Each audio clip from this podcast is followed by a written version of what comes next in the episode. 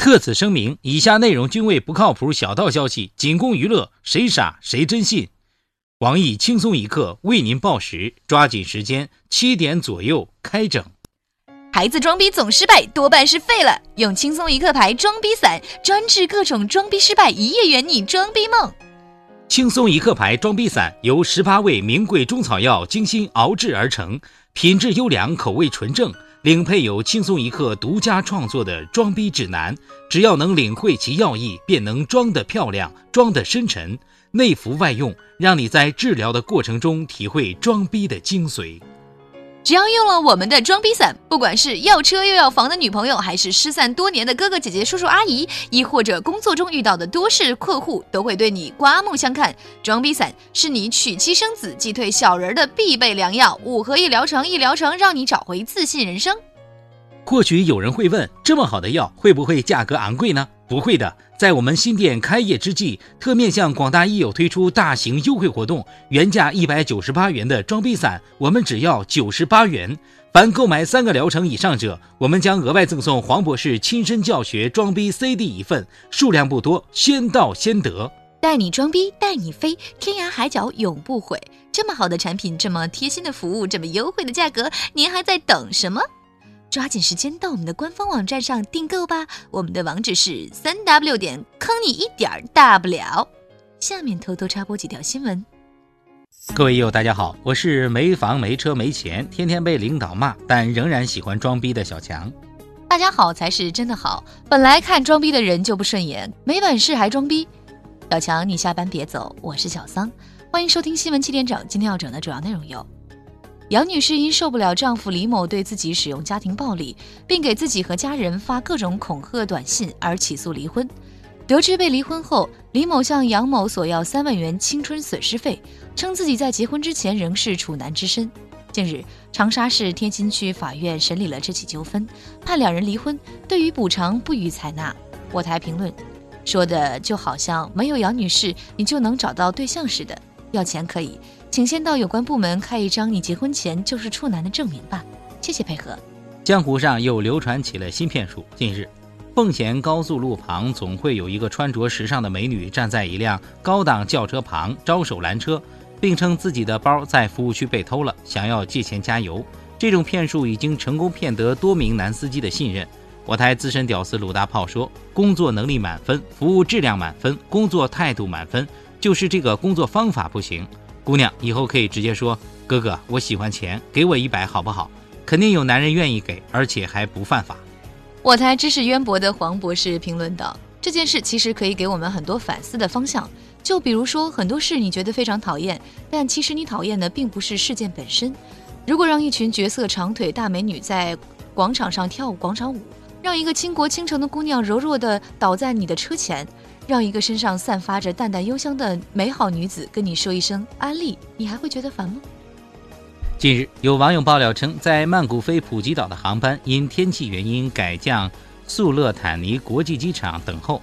就在飞机加油期间，一名中国乘客要求下飞机吸烟，遭到拒绝后怒骂空乘。幸好有热心乘客及时劝阻，才没有酿成大祸。我台有过多年坐飞机经验的落魄富二代李天二激动地说：“太没文化了。”丢人，非得下飞机抽烟吗？你不会开窗偷偷吸两口啊？本月十六号，追诉长达十九个月之久的于正侵权案终于尘埃落定。北京市高级人民法院判被告停止抄袭行为，并赔偿原告五百万元。于正有难，八方点赞。一时间，导演王晶、于正前经纪人、各个编剧都纷纷发来贺电，表示大快人心。于妈表示：“说文艺点儿叫借鉴，说严重点叫继承和发扬。”读书人的事儿怎么能叫抄？据了解，于正最新原创单曲《大抄袭家》正在积极筹备中，预计将于春节期间在各大影像店上架发行。近日，顺德荣桂雷地街的一处民居门口，有一名中年男子在那儿安了家。据了解，男子为这户居民失散多年的亲人。原来，十六年前，这名男子因嫌弃老婆有智力障碍，便抛下妻子和年仅三岁的儿子一走了之。现在之所以回来，是因为自己瘫痪了，想找个人照顾。我台正义感十足的东子表示，这才是真正的天上掉下个活爹。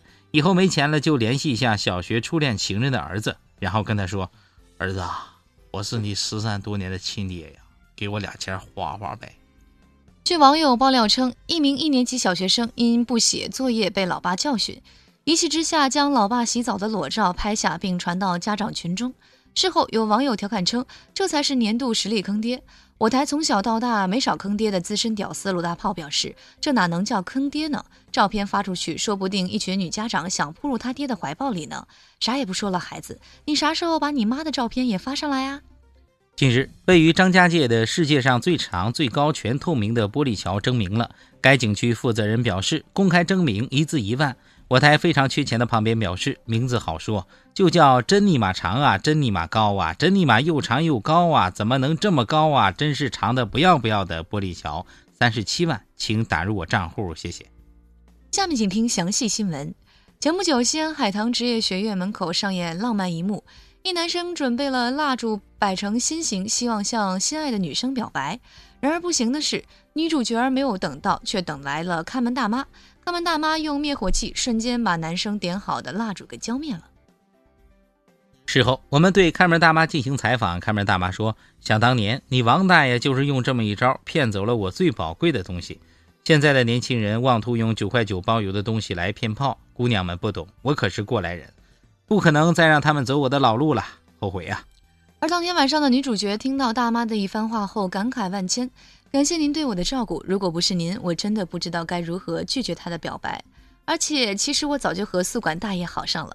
说完，他又打了个电话：“喂，哎，哥哥，今天我不出去了，你回家吧。大妈是个好人，你别辜负了她。”至于表白受挫的男生，据他室友说，他已经很多天滴水未进了。原来。当天，他真正想要表白的是看门大妈。每次进门，大妈对他关切的微笑早就深入人心。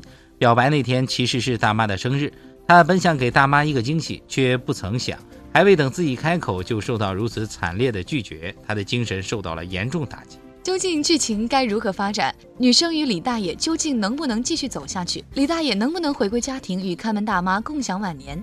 看门大妈与男生究竟能不能修成正果？我们将持续关注。假作真是真亦假，小村庄惊现牛黄，村民拒绝上交国家。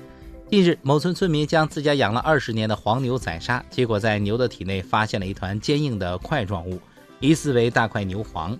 为证明自己猜测，村民第一时间将该物体送至相关部门检测，而相关部门检测的结果却让村民震惊。他们表示，这只是牛的一块宿便而已，已经没收。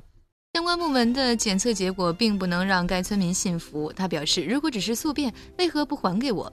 还给我，我还能施施肥、烧烧火。他们一群当官的，留一块牛屎干什么？我养了二十多年的牛，我敢保证，这肯定不是普通的牛屎。”对于村民的疑问，相关部门解释称，牛粪已经被当地的研究室拿走进行医学研究，而研究的方向主要是探明为为何一只二十年的老黄牛能有如此坚硬的宿便。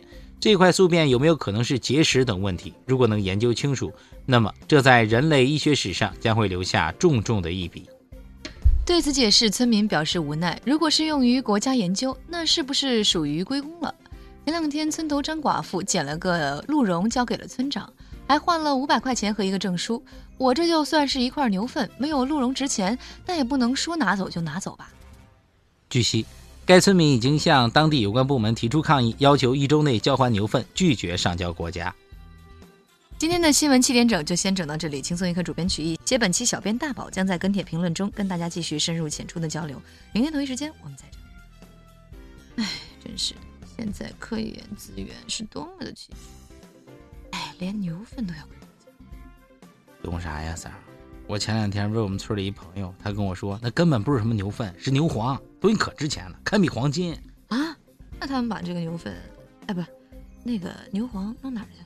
能弄哪去？村长泡茶喝了呗。本节目由网易每日轻松一刻工作室与考拉 FM 联合制作播出。